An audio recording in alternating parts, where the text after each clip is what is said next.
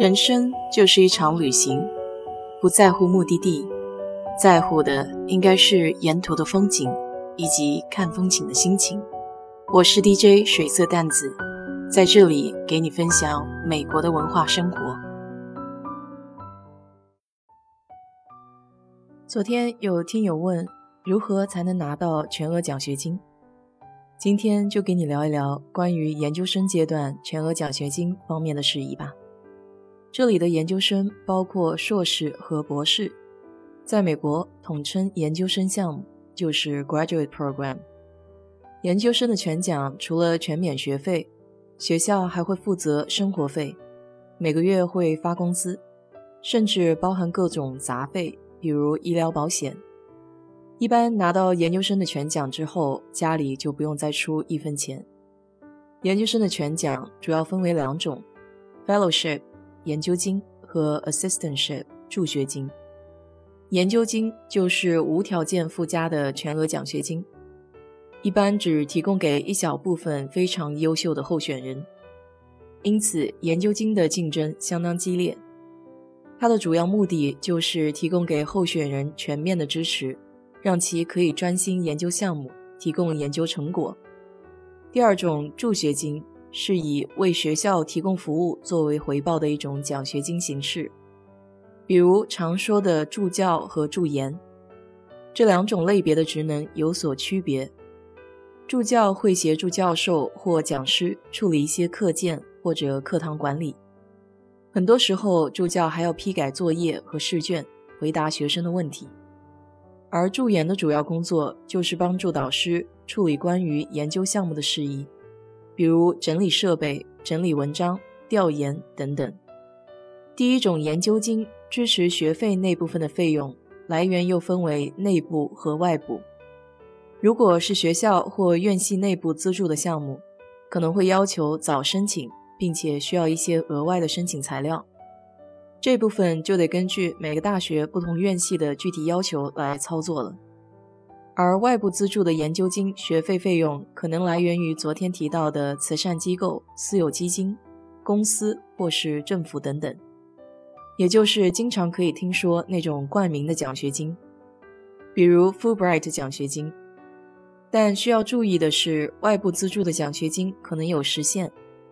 基本上，我身边认识的多数还是以学校提供的研究金或是助学金的形式拿到的全奖。那么，如何申请这些全额奖学金呢？最基本的要求，也是中国学生的强项，就是学习成绩。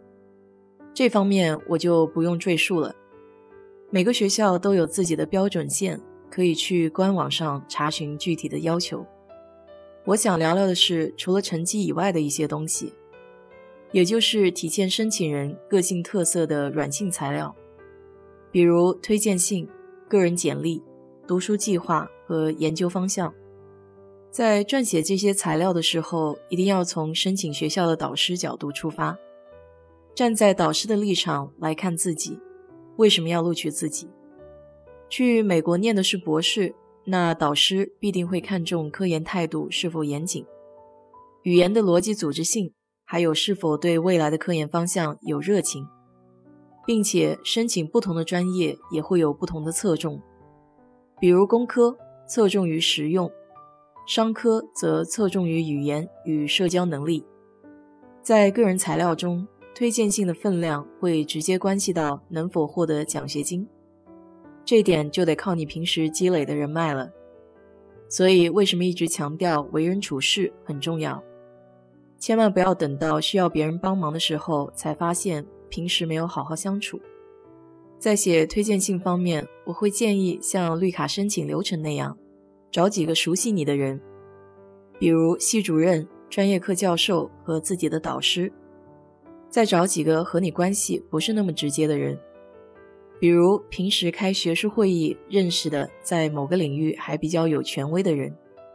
因为通常名气与推荐信的含金量相当，如果推荐人在国内外学术界享有盛誉，或者直接由国外知名教授举荐，那么他的推荐信会有很强的效力。在申请过程中，自己老师的推荐信最好能够客观实在，优点和不足兼顾，这样往往比一味赞美更能让未来的导师信服，更具有实际的意义。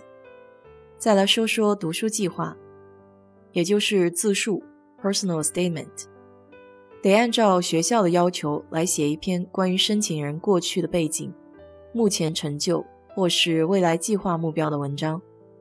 在下笔写这个关于自己的文章之前，先问自己几个问题：在你过去的经历中有哪些独特与吸引人的地方？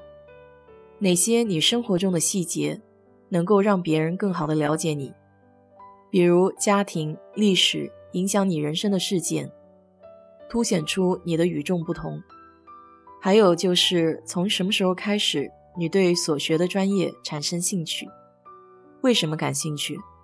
当时你对这个专业的认识又是什么？那么如今你对申请的专业了解又有多深？你的奋斗目标又是什么？再有就是你曾经克服过什么困难？有什么样的经历、技能或者优点？最后也是最关键的一点，就是你为什么会选择这所大学？这些问题是不是听起来很像工作的面试？其实还真是有点类似。总之一句话，你得突出你自己的个性，让学校觉得不选你是他们的损失。但一定要注意，内容不能假大空，要根据自己的亲身经历，不要编造故事。诚实很重要。好了，上面就是一些关于全额奖学金申请需要注意的事项，还有一些小建议。如果你对这期节目感兴趣的话，欢迎在我的评论区留言，谢谢。